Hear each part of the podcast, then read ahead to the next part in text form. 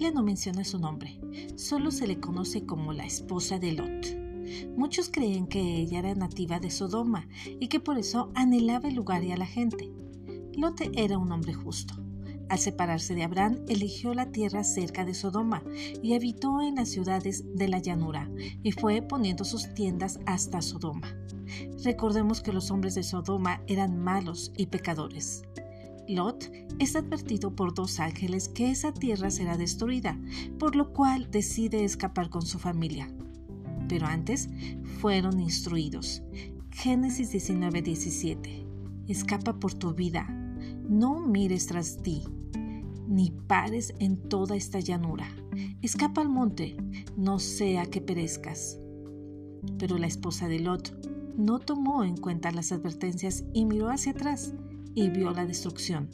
Como consecuencia, se convirtió en una estatua de sal. ¿Te das cuenta? La mujer de Lot estaba tan inmersa con el mundo que no podía irse sin al menos echar un vistazo a lo que estaba dejando atrás.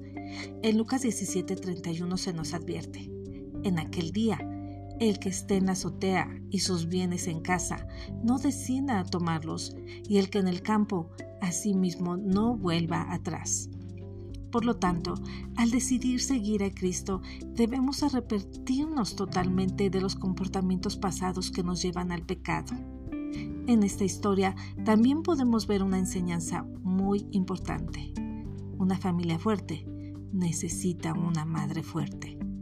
Después de la muerte de la mujer de Lot, sus hijas pensaban, no queda varón en la tierra que se case con nosotras, conforme a la costumbre de toda la tierra. Entonces planearon emborrachar a Lot para dormir con él y así tener descendencia.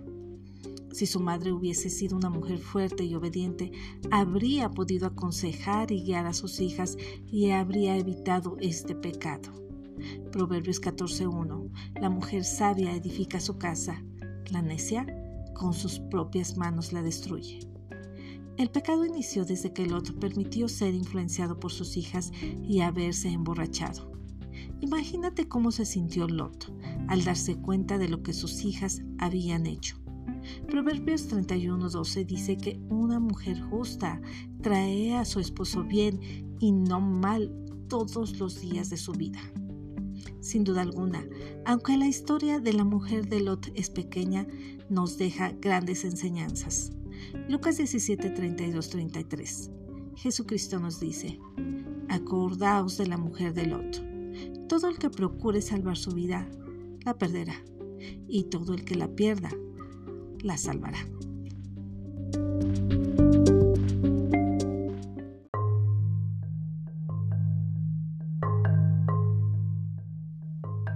¿Quién era Rahab? Ella aparece cuando los israelitas se preparaban para conquistar a Jericó. Era conocida como Rahab la ramera, pues vendía su cuerpo a los hombres. En aquellos tiempos, una mujer ramera abría su hogar a viajeros y extranjeros, ofreciendo comida y alojamiento, así como favores sexuales. Se especula que quizás Rahab cayó en la prostitución por la muerte de su esposo y por las necesidades de su familia que vivía en pobreza. Josué envió a dos espías para examinar la fuerza de combate de Jericó, pero al sentirse perseguidos por los cananeos se escondieron en la casa de Rahab, que estaba dentro de la muralla de la ciudad. Ella los cubrió con manojos de lino en el techo para protegerlos de sus perseguidores, pues Rahab había oído de cómo Dios sacó a los israelitas de la esclavitud de Egipto, y les dijo, Sé que Dios les ha dado esta tierra, porque el temor de ustedes ha caído sobre nosotros, y todos los moradores del país ya han desmayado por esa causa. Rahab creía que el Dios de Israel era el Dios verdadero. No sabía mucho de él para poder renunciar al pecado, pero reconoció su poder y tomó la decisión que la separaría de su pueblo y de su pecado. Este fue un increíble acto de fe y el primer paso para la transformación de su vida. Rahab les pidió que cuando vinieran a tomar Jericó se les permitiera vivir a ella y a toda su familia. Los espías le prometieron la protección que les pedía. Cuando Josué y su ejército tomaron Jericó, cumplieron la promesa hecha a Rahab. Al salir de Jericó, Rahab se casó con Salmón, de la tribu de Judá. Dio a luz a Boz, quien se casó con Ruth. Rahab era la tatarabuela de David, el rey más grande de Israel. Ella fue, por tanto, de los antepasados de la familia en la que nació Jesucristo. ¿Puedes ver cómo Dios obró en Rahab para llevarla al arrepentimiento? Dios no desea que ninguna de nosotras perezca, sino que todas procedamos al arrepentimiento. La misma gracia que experimentó Rahab ahora está disponible para ti y para mí. Ya Jesús ha dado el primer paso. El siguiente paso depende de nosotras. Dios no juzga como juzgamos los humanos mirando la apariencia, comportamiento, raza, etc. Dios juzga el corazón. Primera de Samuel 16:7.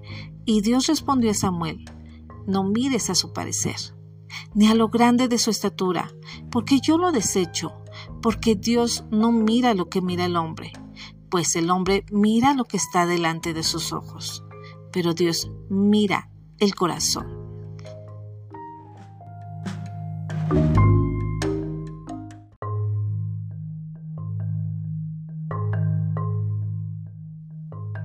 ¿Quién era Rahab?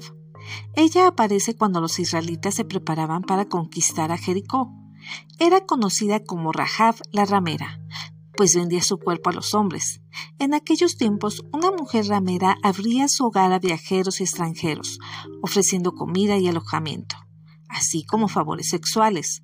Se especula que quizás Rahab cayó en la prostitución por la muerte de su esposo y por las necesidades de su familia que vivía en pobreza. Josué envió a dos espías para examinar la fuerza de combate de Jericó, pero al sentirse perseguidos por los cananeos se escondieron en la casa de Rahab, que estaba dentro de la muralla de la ciudad. Ella los cubrió con manojos de lino en el techo para protegerlos de sus perseguidores, pues Rahab había oído de cómo Dios sacó a los israelitas de la esclavitud de Egipto, y les dijo, Sé que Dios les ha dado esta tierra, porque el temor de ustedes ha caído sobre nosotros, y todos los moradores del país ya han desmayado por esa causa. Rahab creía que el Dios de Israel era el Dios verdadero no sabía mucho de él para poder renunciar al pecado, pero reconoció su poder y tomó la decisión que la separaría de su pueblo y de su pecado. Este fue un increíble acto de fe y el primer paso para la transformación de su vida. Rahab les pidió que cuando vinieran a tomar Jericó se les permitiera vivir a ella y a toda su familia. Los espías le prometieron la protección que les pedía. Cuando Josué y su ejército tomaron Jericó, cumplieron la promesa hecha a Rahab. Al salir de Jericó, Rahab se casó con Salmón, de la tribu de Judá.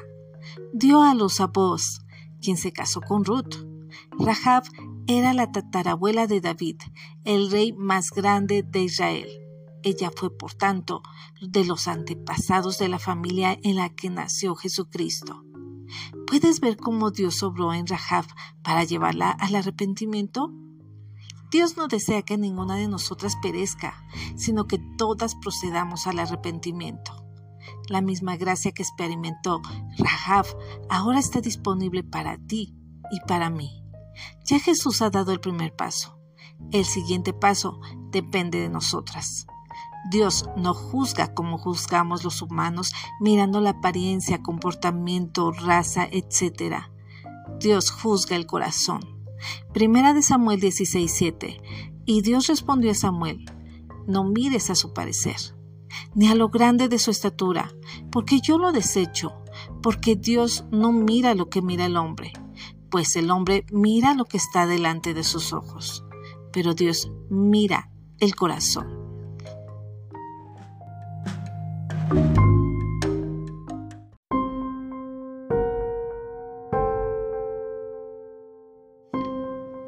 Tamar era una mujer hermosa, hija del rey David.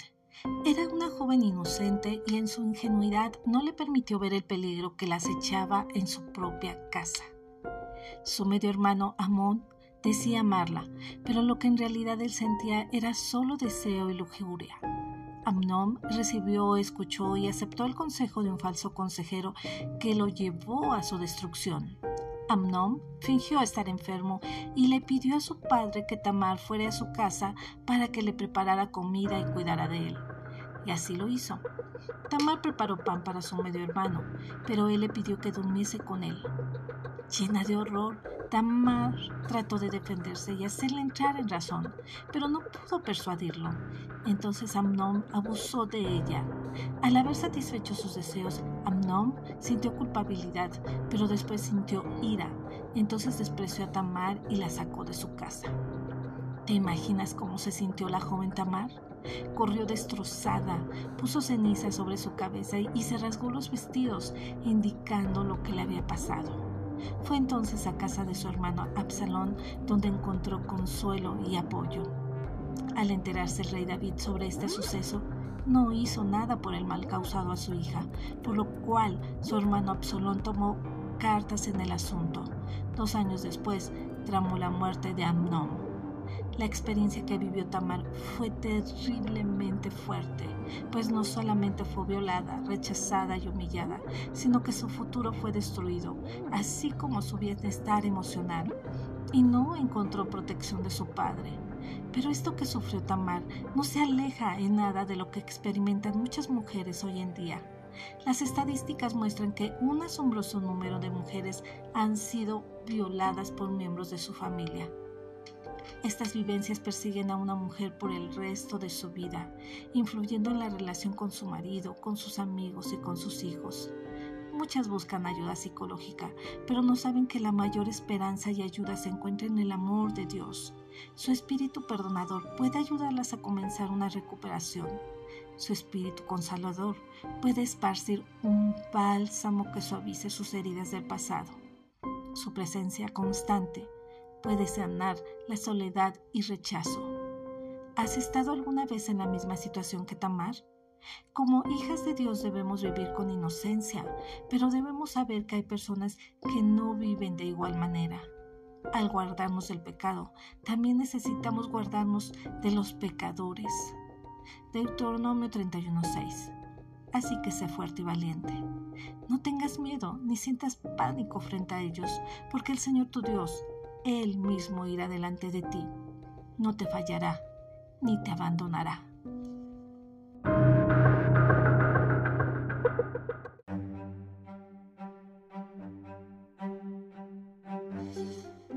Esta era una mujer cananea que clamaba, Señor, ten misericordia de mí.